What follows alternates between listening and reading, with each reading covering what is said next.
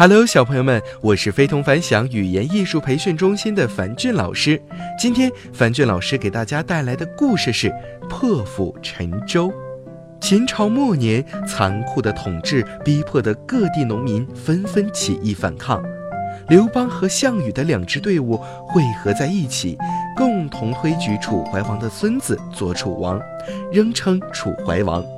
他们还联合了以前被秦国灭亡的魏、赵。燕、韩等国家结成反秦联盟。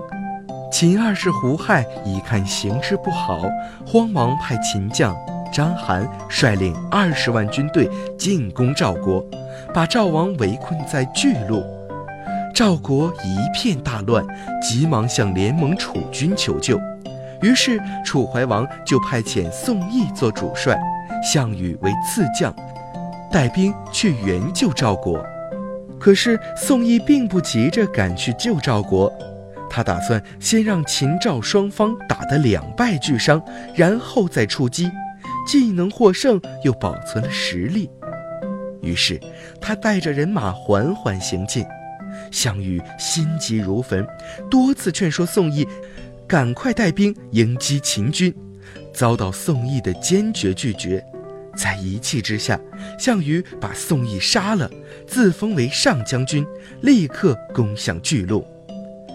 项羽率军渡过黄河后，见秦军人马众多，士气正盛，要打败强大的秦军，就必定要有决心、有勇气才行。于是他命令士兵们把所有的渡船通通凿穿，沉下水底，又把行军煮饭的锅全部打得粉碎，每人只准带三天的干粮。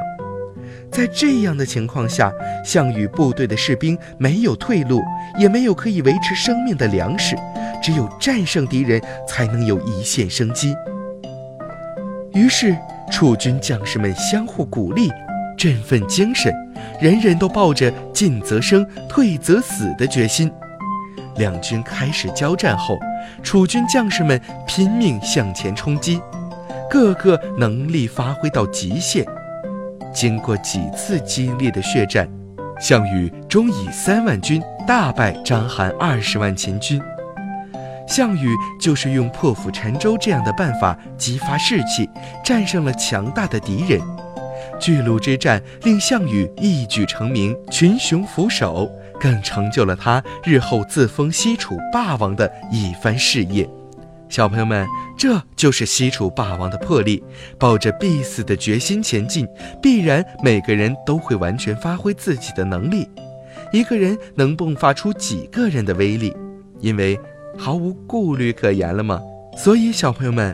每一次，我们都全力以赴，尽自己最大的力量来完成。这样，久而久之，适时发挥潜能就能养成习惯。每到你需要施展能力的时候，你的潜力就自觉地发挥出来了。好了，小朋友们，今天的故事到这里就要和大家说再见了，早点休息吧，晚安。